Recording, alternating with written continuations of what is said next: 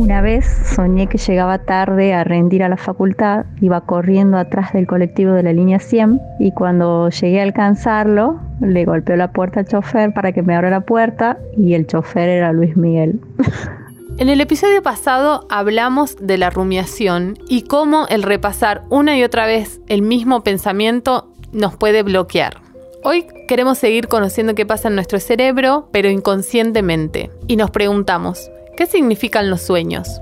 Me acuerdo una vez cuando era chica, que recién salían los celulares y estaba desesperada por tener uno. Siempre tenía el mismo sueño recurrente de que mi mamá venía y me regalaba un celular. Y yo cada vez que me despertaba, tocaba en la mesita de luz a ver si estaba el celular. Y soñaba que lo tenía y soñaba que era mío, pero cuando me despertaba no era así. Yo soy Alejandra Casascau y esto es Positivamente. ¿Estás escuchando? La Gaceta Podcast.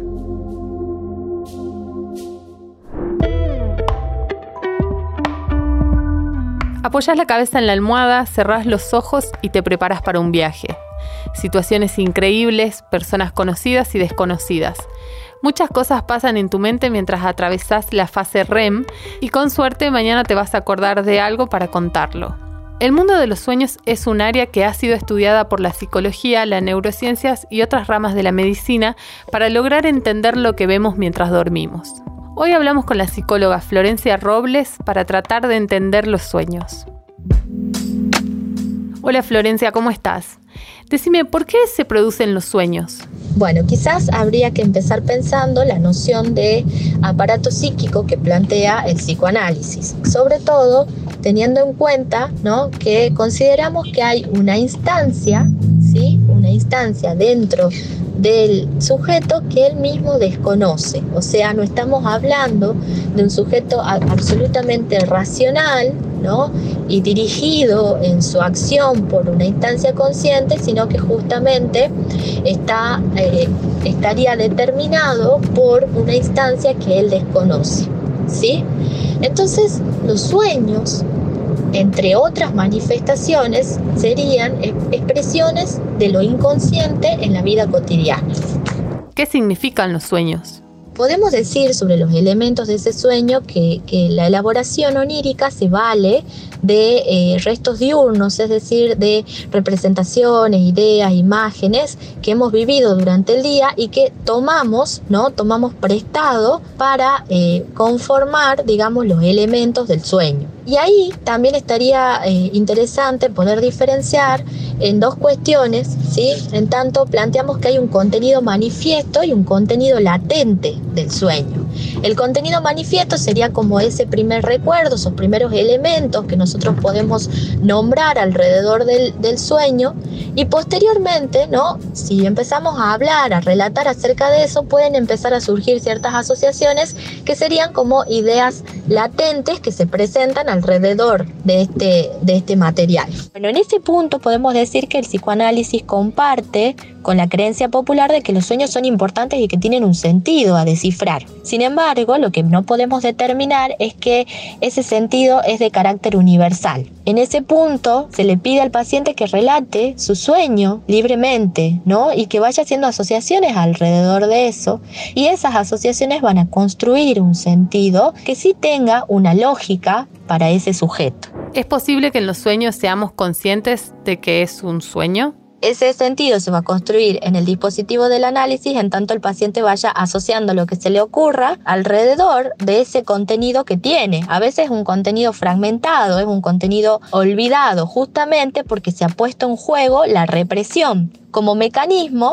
impide que lo inconsciente se manifieste de manera directa. Entonces, la idea sería como ir construyendo un sentido con el paciente en torno a esos fragmentos, a esos olvidos y a esa pregunta que lo hace llevar el sueño eh, a la relación con el analista, ¿no? a la relación transferencial. Desde acá entonces pensamos que el sueño es una expresión disfrazada, ¿no? completamente distorsionada ¿no? Eh, del aparato psíquico en donde se da cuenta de que en una de las instancias se satisface, porque se satisface algo del orden del deseo inconsciente, pero evita ¿no? que entre a la conciencia de manera directa.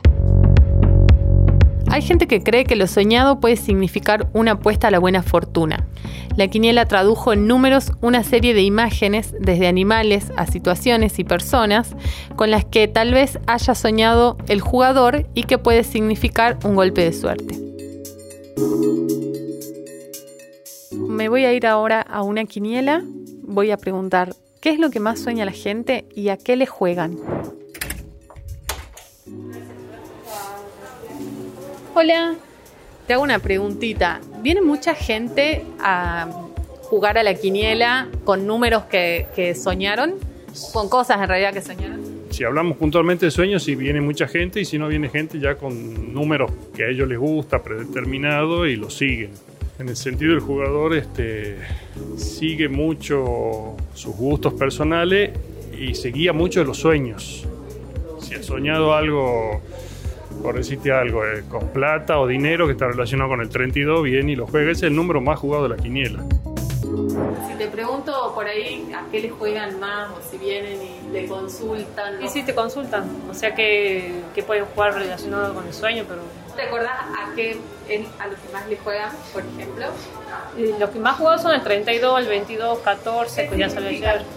El 32 es dinero, que es el más jugado siempre. ¿Cuáles son en general las cosas que, a las que más se les juega? Eh, puntualmente con el tema de los sueños tiene que ver mucho con muerte, con alguna desgracia, sangre, eh, sueñan con familiares, ese tipo de cosas es lo que la gente sigue mucho cuando sueña. O por ahí, eh, qué sé yo, sueño que te imagines, si es jugador, lo va a apostar, lo va a buscar de alguna forma. Si no está puesto entre los 100 números que son relacionados con los sueños, hay libros que si lo, no están ahí, los buscan en los libros y buscan a qué número está asociado para jugarlo.